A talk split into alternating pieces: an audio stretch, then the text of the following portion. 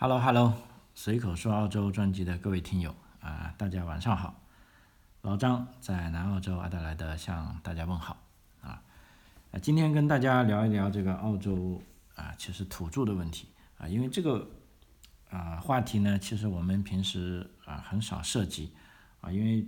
不管是咱们新移民啊，还是留学生啊，还是游客，我们来到澳洲之后呢，都接触的是这个现代社会。包括即便是移民，你跟政府部门打交道，啊，都是一些主流的，啊，这些社会生活的各个方面，啊，那么作为澳洲的土著呢，其实他一样啊，他也是处于弱势群体，啊，即便澳洲政府也认同澳大利亚这块大陆呢，最早的居住人是土著啊，这块大陆是他们的啊，因为土著在澳大利亚大陆上。有证据表明，已经有六万年前就已经在这里啊生活了啊。那我也是啊，因为这几天在啊图书馆做志愿者啊，就碰了一个同时做志愿者的老头啊，是前移民局的官员啊，也感觉是知识分子吧，就我们聊的比较多啊。同时呢，他也告诉了我一些关于土著这方面的事情。那么我呢？就随后呢也查了一些资料啊，我觉得，呃，这个其实如果要我们要深入去认识这个澳洲社会啊，那么这个，呃，土著问题是，啊，我们一定要啊知道一些啊，即便啊不需要很多，因为这个问题啊，其实事实上按照我目前查的资料，这个土著问题其实澳大利亚。啊，社会跟澳大利亚政府都在努力的解决，但到目前为止是远远的没有解决好的，甚至可以认为这是一个澳大利亚可耻的啊这个伤疤也好啊，或者他需要继续去啊，包括澳大利亚政府他要继续去改善的一方面啊，因为啊从历史来看啊，这个欧洲新移民的到来啊啊其实。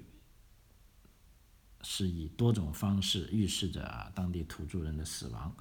啊，包括啊互相斗争中的杀戮，啊就不说了。包括比如说啊，我们欧洲人他们来的时候带来了面粉、糖、酒精以及烟草这些食物啊，是这些食物呢是可以说是在某些方面是破坏了土著人健康的啊东西啊，因为最明显的一个现实呢就是说。欧洲人来了之后，据观察家表明，这个最明显的结果就土著人越来越胖，啊，当然由于这个快餐的流行啊，这个白人啊也是未能幸免的，因为在二十世纪啊八十年代和九十年代的有一个调查显示，啊，当年这个土著人的这个斯巴达式的饮食啊，所谓斯巴达式饮食就是啊丛林饮食嘛啊，这个包括植物的根茎啊、昆虫啊。或者偶尔食用一些鱼或者野生动物啊，比如说袋鼠啊、啊蜥蜴啊，这个甚至 koala 啊、汪比啊，哈啊，所以对土著人的身体是很有好处的啊，所以呃，反而这个所谓这些丛林食品到现在啊，也是澳大利亚的一个潮流啊，有事实上有很多推崇健康饮食的人啊，我在电视上看到都是让大家来。学习土著吃一些根啊、茎啊，啊，甚至吃一些很可怕的这个蚕蛹啊，那些在蠕动的小虫子，就这么吃下去啊，反正怪可怕的啊。当然，啊，有人认为健康也喜欢吃，但是我受不了啊。所以另一方面呢，我们看这个啊，土著人的健康状况啊，仍然是令人堪忧的啊啊，这我想也是澳大利亚可以继续感到羞愧的另一个原因哈。比如说目前土著人的这种。啊，心脏病啊，糖尿病啊，肺结核啊，沙眼呐和营养不良啊，甚至艾滋病啊，啊，以致目前最新的这个啊新冠疫情，啊，只要能说出的病啊，土著人他都有可能会患上，啊，我这边看了一个调查报告啊，在以这个西澳大利亚州的一个著名的旅游区啊，Kimberley 啊。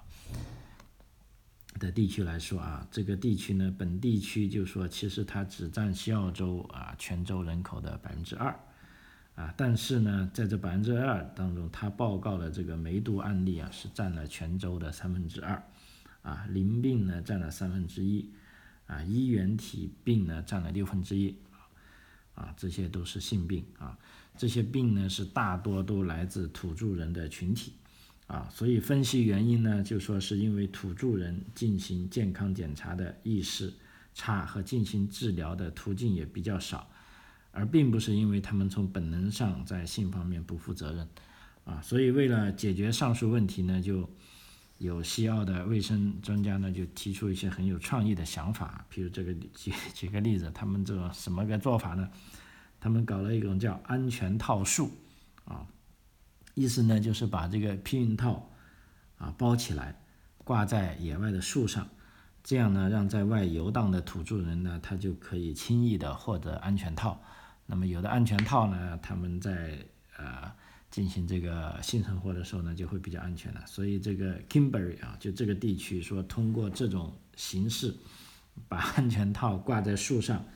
啊，一年是。发放了大概十万只避孕套啊，这个量还是比较大的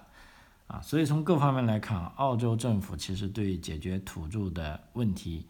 还是下了功夫了。包括我们在这里生活也感觉到，就是说你凡是填政府的任何表格，尤其是啊福利申请的表格，一定会有个问题，就问你是不是土著人或者托伦斯海峡的。啊，岛民啊，如果你在这两个沟任何一个地方打了勾呢，你会被转入到另外一个啊福利系统里面。那这呢将会按照我们最呃简单的想法，就可以拿到更快、更好的拿到更多的钱啊。但是呢，有很多时候我们知道这个钱啊，只是。啊，生活的一方面，它并不是生活的所有方面，所以在这种情况下呢，土著人反而就比较难充分利用旨在帮助他们进入澳大利亚主流社会的许多特殊的照顾和照顾的这些行动计划啊，所以从这个应该上世纪吧，七十年代以来，土著人是获得了很多特殊的权利啊，但是他们面前的路还很长，需要克服很多困难啊。因为给予土著人的特殊权利啊，刚才我讲的，比如说这些教育啊、医疗啊、生活保健呐，甚至给他们发大量的钱呢，啊，这也引起了甚至澳大利亚的一些白人的不满啊。所以事实上，从啊，应该也是从上世纪六十年代起来，六十年代中期以来啊，各州逐渐在不同的时间通过立法将土著人的保留地交给他们，啊，就说哎，既然你们土著人不用。你们就给我们州政府吧。如果你们到时用的时候，你再申请，我再将空闲的土地交给你们。啊，但问题呢，这个土著人他们平均的受教育水平比较低啊，他们就不会说啊非常有能力的啊通过这个法律体系啊跟这个主流社会进行交涉啊。那么这时候呢，就也有一些土著的精英分子啊。事实上，为这个土著人的权利而不断的发出声音，所以大家公认的一个转折点呢，是一九九二年的有个澳大利亚高等法院判了一个叫做啊马博案啊，这个马博案其实是啊非常有意思的啊，那这也是代表了这个啊土著权益得到啊正式啊这个日解决的一个呃非常啊。阶段性的一个案子哈，就是说他是这样的，在一九九二年啊，应该是九九二年的六月，啊，这个澳大利亚高等法院呢就马博案做出了划时代的裁决，啊，这个裁决一般业内就称为叫做马博判决，啊，随着马博判决的发生呢，就可以说土著的历史呢已经到达了历史性的十字路口啊。马博呢是一个人的名字啊，他是根据已故的土著人的这个土著权利谈判家艾迪马博而起的啊。那么高等法院的判决就说呢，啊，最初的殖民者将澳大利亚确定为无人居住的土地是错误的啊，土著人对澳大利亚的多数土地具有拥有权的说法是有效的啊。这的确是这一判决是激起了。啊，晴天凭空霹雳啊！因为呢，啊，首先它引起了农民和未来采矿者的恐慌，更多的疑惑啊，包括你说，像我们家后面，我们后院是不是就能够安全呢？我们后院是不是也要被土著人要去呢？啊，这个倒是不会，因为马博案马博这个判决说得很清楚，啊，私人拥有的土地不应该受到威胁，啊，但问题呢，像西澳大利亚，我们知道西澳大利亚是占了全澳大利亚的三分之一的土地，啊，所以西澳大利亚这样资源丰富的州呢，他立即对这个判决表示了关切，啊，因为高等法院的判决呢是对全国都有效的，啊，因为。对于西澳洲来说，无人使用的土地极有可能被土著人要去，而西澳大利亚州本身有很多这样的土地，啊，所以当时呢，这个州的最高领导人，啊，啊，这个叫做啊，查德科特，啊，他因此通过本州的法律想推翻高等法院的判决啊，但是即使土著人不能要回已经被人使用的土地，也有可能。出现需要向土地的原所有者支付这个经济赔偿的情况，啊，因为根据马博案这个判决啊，啊，目前西澳大利亚有很多无人使用的土地，那么极有可能就要被土著人要走了，啊，所以马博案以后成立了土著所有权特别法庭来处理土著人提出的申请，啊，在很多情况下，土著人要求的是给予他们能够进入一些地方的权利。啊，因为土著人也很老实，那么多土地给我也是没什么用，我只需要进入一些地方的权利，比如说这些权利与访问他们的圣地，比如说本来这个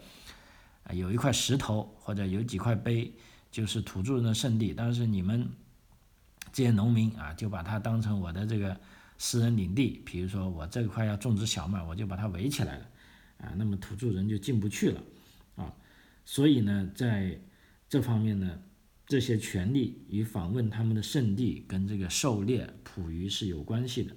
啊，也包括获得将来使用土地时同他们协商的权利，啊，从很大程度来说，啊，这些土著人想要的不是简单的获得土地财富的权利，而更主要的是获得承认和协商的面子，啊，以慰藉其悲惨历史中，在慰藉其悲惨的历史中所留下的这个。羞辱的创伤，啊，其实这个土著人要面子啊，其实就我我感觉到跟，呃，咱们亚洲人啊，咱们中国人，呃，要这种面子也有异曲同工之妙啊，所以这个马博裁决呢，就引起了这个非常大的轰动。另一个呢，同时澳大利亚还要面对另外一个判决，叫 Vick 判决啊，这个判决是稍微早一点的，是。呃，我想一下啊，马博判决是九九二年啊，对这个是九六年啊，九六年晚一点。这个高等法院对昆士兰州维克角半岛维克人的判决啊，高等法院在这个案例中判决中说，土著所有权可以和农业契约共存，只能根据特殊法律彻底终止。啊，至今没有制定这个特殊的法律。啊，换句话说呢，就是说。农民啊，澳大利亚的农民啊，这些白人农民并没有对他们的土地拥有排他性的所有权，啊，那在这个判决中呢，虽然好像如果有冲突的话，他们的权利有优先权，但是呢，这只是适合刚才讲的农业契约工程，只适合这块土地啊，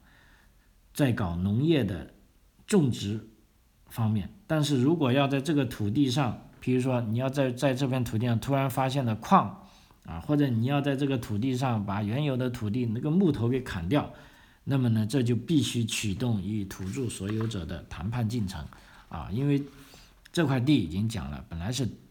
属于土著的，但是你们白人农民先来了，先用了，那你的确有优先权，啊，但是你如果要改变这个土地的性质，你就要跟土地的原来的拥有人啊，这些土著。啊，进行谈判了啊，所以这个事情就非常非常混乱了，而且使事情更加混乱的是呢，后来这个澳大利亚联邦法院又裁决了土著所有权也能够适用于沿海的水域啊，但在某些情况下，历史的潮流已经冲走了土地所有权，没有人勇敢的面对土著人和解的真正意思，因为事情的核心是土地的所有权和土地的使用权问题，因为反过来。土地又是澳大利亚财富的核心啊，就是说，你即便法院判断了这些沿海的水域是土著的，但是又哪些啊土著人啊可以来拥有这些权益呢？他怎么样把他的权益拿回去呢？啊，这都是一些啊政策性问题，甚至是一些策略性问题啊。所以土著作为啊澳大利亚这片大陆啊最古老的居住者。啊，但是他们并没有随着这个白人的到来啊，把自己的文化跟白人进行尽快的缩短，并且利用啊这些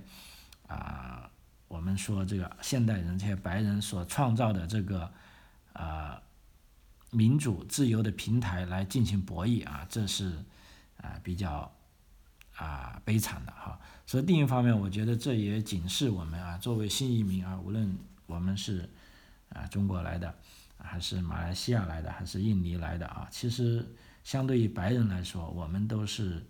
啊少数裔啊，也可以算是弱势群体。其实，在某一些方面，我们跟土著是差不多的。但好就好在呢，在这时候呢，我们来了这里，我们可以利用这个现代国家它所具有的这个法律体系啊，这个教育体系啊，我们通过自己去学习。啊，通过自己去获得新知识，然后利用这个比较公平的这套啊政治体系来改变我们的处境啊，所以我觉得这也是啊作为呃新移民啊，我一直想跟大家讲的，就是说澳大利亚这种种族歧视呢，它是啊根深蒂固的，它不是说没有，但是好就好在国家这套法律体系已经禁止种族歧视啊，但是另一方面，我们少数族裔。你所要得到的权利，你不能等着人家送给你啊，你必须要自己去争取啊。就像澳大利亚的土著，目前我觉得这个呃例子他们是比较悲惨的，因为正是因为土著人他没有啊善于利用这些啊各种各样的工具去争取。当然，待会我接下来会说也有啊，但是这样的人还真是不多啊。如果能多一点。啊，那就，啊，等于说能够更快的解决这个澳大利亚的这个土著啊，他面临这个歧视的问题，啊，所以说起澳大利亚的这个种族歧视，我一直有一个观点，就是说我们不需要人同情啊，包括我们从中国来的新移民，我们只需要这个啊平等的对待啊，公平的竞争，这样就可以了，因为大家都是来自不同地方，我们也不尽得就是。啊，比这些早来的白人弱啊，只是说我们来他的比白人来的晚一点啊，尤其是如果来的这里的啊移民已经拿到了澳大利亚的护照或者已经成为澳大利亚的公民，这个时候你就更理直气壮的啊，因为你也是澳大利亚人啊啊，所以在这方面啊，我觉得啊这个我去看这些土著的。啊，这些他们的境况就给我了啊这样一一些启发啊，所以随着我刚才讲的，随着这个马马博判决跟这个呃 Vick 角的这个判决以来呢，啊一直到啊一九九六年，应该是霍华德自由党政府执政以来呢，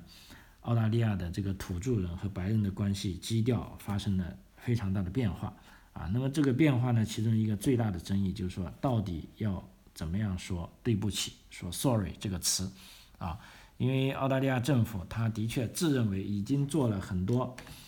啊，表示道歉的，啊，表示 sorry 的这个实实质的事情啊，比如说把土地划给土著，然后给他们更多的，呃，这些福利，啊，但是呢，澳大利亚的土著人呢依然要求。啊，澳大澳大利亚政府必须为其的过去遭受苦难，特别是被偷走的一代所遭受的苦难进行道歉。啊，啊，事实上，这个被偷走的一代是一个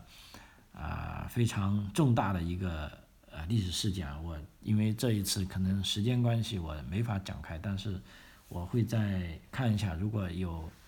兴趣的朋友啊，可以在呃评论区里留言。如果有足够的朋友喜欢听的话，或者有兴趣，我可以专门做一期这个，啊，土著被偷走的一代到底是怎么回事？而且由于这些人，啊，这个事情的发生对澳大利亚的这个土著政策到底有什么变化？啊，所以当时这个霍华德执政的时候，他自诩为呃所谓历史战或者文化战的斗士啊，他们呃拒绝啊，当时霍华德就拒绝代表澳大利亚白人向澳大利亚土著人就其过去的不公的待遇进行道歉啊，因为在这个战争中呢，就说啊，这个当然是论战了啊，除了这霍华德霍华德之外啊，文化战中另一个右翼代表人物是。呃，叫 Kiss 啊，基斯啊，温德斯舒特，这个家伙呢，他曾经是一位记者啊，现在是有争议的历史学家，他也是亲右翼的杂志这个《Condon》的编辑编辑啊。那么霍华德就说呢，现在的这一代人不能为其祖先以前犯下的罪行负责啊。他还表示，对他被称为这个黑沙黑必杀历史观的蔑视啊。他宣布要捍卫他所认为绝对的政治正确啊，他所谓的政治正确呢，就是澳大利亚白人不能说 sorry，说我们已经以实际行动道歉了啊。结果呢，他说了这句话之后呢，在二千年啊，千禧年的时候五月份，当时在参加悉尼海港大桥这个全国和解游行的二十五万人当中呢，啊，注意这二十万人游行的人其实绝大多数不是土土著啊，只是普通的民众。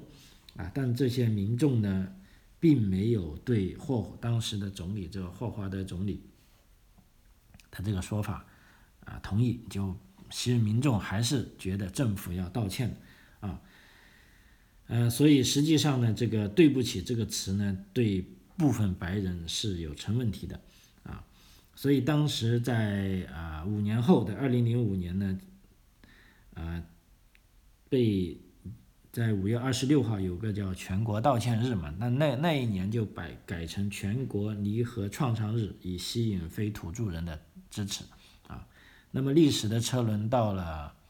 啊二零零七年十一月啊，当时呢这个工党啊陆克文领导的工党在大选中以压倒性的优势获胜上台啊。那么工党上台之后呢，啊工党已经认识到。如果道歉的问题不解决呢，将会成为啊这个和土著问题进行其他方面就没法解决了啊，所以这个道歉问题正在成为解决土著问题的障碍啊，几乎因为为什么几乎每一个土著人都可以用此来敲打澳大利亚的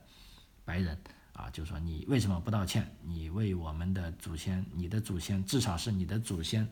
犯了错误啊。那么这就成为啊，这个土著啊，无论他们不同任何，哪怕初衷多么好的项目进行合作，那么只要土著人他不喜欢，他就可以用来敲打澳大利亚白人，说，哎，你们要先道歉，我才不管你现在做的事情，啊，所以这个当时啊，陆克文他是雷厉风行啊，这个迅速的克服和破解了各种官僚的程序。在二零零八年二月，这个议会开幕时，向土著人正式道歉啊，叫 The Apology，啊，这是一个令人动容的历史时刻。啊，因为实际上这不仅是一个时刻，因为为了庆祝这个重大的和解历史，啊，这个和解仪式在澳大利亚传统的这个威斯敏斯特式的开幕仪式上，啊，我们看到了这样一个绚丽多彩的场景啊，就是说你可以看到土著传统土著舞者和身着袋鼠皮服饰的老人，可以听到土著人有节奏的舞动棍棒，啪啪作响和充满悲伤的土著歌曲，就那个啊，他们那个木棒啊叫 digilodo 啊，就一个很长的，就像啊，反正你如果看澳大利亚土著的影片，一定。或者照片一定能够看到那种乐器啊，低吉度啊，长长的，啊，啊，所以当这个陆克文发表讲话的啊那一刻啊，全场可以说鸦雀无声啊，安静到掉到一根针都能听见啊，人人都能够感到历史在这一个时刻被创造啊。啊，大家可以记得这个时候，在二零零八年二月啊，澳大利亚联邦政府正式向土著人表示道歉啊，say sorry 啊，这个很关键啊。这里也多说一句啊，这个对于我们新来到澳洲的朋友呢，其实有时候我看很多朋友嘴上经常挂的都是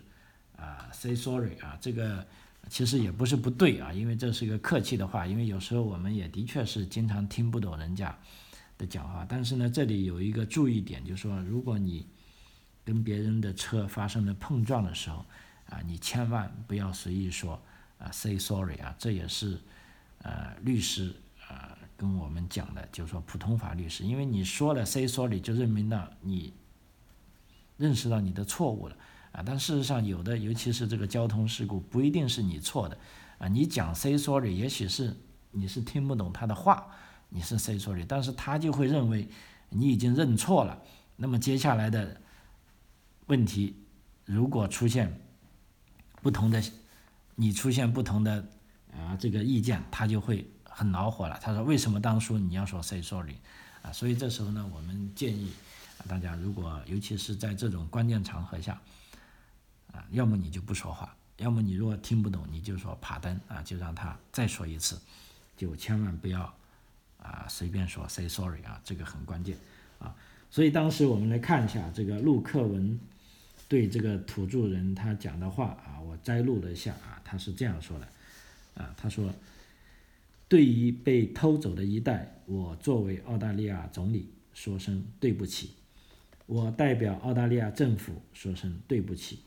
我代表澳大利亚立议会说声对不起，我毫无保留的进行道歉。我们就历届澳大利亚议会通过的给你们造成的伤害、痛苦、苦难的法律致歉。我们对这些法律所给你们造成的侮辱、贬低和屈辱致歉。我们就历届澳大利亚政府行动向被拆散的家庭和社区的父母。兄弟姐妹们致歉，在做出道歉的时候，我愿以个人身份向被偷走的一代及其家庭，包括今天在现场的人和在全国收听我讲话的人们，从北部领土地区中西部的亚当马到昆士兰州北部的亚巴拉，再到南澳大利亚州的呃帕杰汀达尔的人们道歉。啊，这个道歉的很诚恳啊，呃，澳大这个陆克文呢，他是巧妙的回避了当代普通澳大利亚人是否应该为他们的先祖所作所为抱有歉意的问题。他把这些错误全部都压在了历届澳大利亚议会和政府上。他反驳了那些反对道歉的人，啊，他说这并不是某些人所坚持的。啊，黑比杀历史观，这是个，这就是事实，啊，一个残酷、需要直接面对、让人不舒服的事实。啊，他把这一道歉看作澳大利亚的核心价值，即人人拥有、人人享有公正、公平的精神。啊，他指出这是重要的，但同时也是象征性的一步。啊，随后还要推出具体的措施，啊，缩小。主流澳大利亚人同土著人之间的啊各种差距啊，这是一次该开辟新路、创造历史的演讲啊，所以在啊很近的时候啊，二零零八年啊，进入了二十一世纪啊，澳大利亚政府终于啊隆重的对这个当年的土著的这个受害者，包括对澳大利亚政府之前政府的各项政策进行了道歉啊。所以从许多方面看啊，澳大利亚人对白澳大利亚人对白人与土著人关系上发生重大的变化，集体松了一口气。但关于道歉之后应该怎么办，人们还是争论不休。向来闲下闲啊，这个闲不住的有个土著评论者皮尔逊啊，他呢在二零零八年就为《澳大利亚人报》所撰写的专栏文章中写下了啊下面令人发人。深思的话啊，这其实就是作为一个土著的啊知识分子啊，他发出的啊这个观点啊，他说：“我对道歉的担心之一是，我历来认为把我们自己置于受害者的地位，并在此基础上争取我们的权益，于事无补。如果我们有了这种心理，我们会失去力量。我的担心是，道歉只会鼓励一种强化受害心理的历史观。”而受害心理是极其有害的，啊，应该树立抗争、生存、能动的心理，但道歉当然不是结局，而只是开端。啊，时任总理陆克文在发表道歉讲话，谈及澳大利亚白人同土著人之间的这个差距时说，他领导的政府都将把缩小差距作为政府政策的重心。啊，陆克文说：“我们将致力于利用所有澳大利亚人的决心来实现未来，缩小我们无论是土著人还是非土著人之间的期望寿命、教育程度、啊经济机会之间的差距。”啊，呃，这就是这个啊，当时啊这个土著知识分子的评论啊，我觉得他讲的也非常有道理，就是说。啊，不能让自己成为一种受害者的啊心态，或者有一种受害者的心态。那么一旦有了这种心态呢，啊，就会啊失去力量啊。这我觉得是非常啊震耳欲聋的啊。所以从这以后啊，就目前啊，在各州都批准了全国土著的改革协定啊。啊，那么联邦政府呢，就采用了更多的措施，包括啊，在这个新词汇里有一个叫做“更强大的未来”，对治理这个酗酒啊、物质滥用啊、家庭暴力啊，还有这个淫秽色情内容泛滥等恶习啊，采取了所有的行动啊，而且呢，有可能澳大利亚在一九七六年以来啊，再一次修改宪法。而且这一次修改宪法呢，是首次因涉及土著人而修改宪法啊，并举行全民公决啊。因为澳大利亚的宪法呢，是不是那么容易改的？所有宪法任何条款的改变都要通过啊全民的参与啊。所以如果再下一步啊，当然我在即便在讲这个节目的时候啊，事实上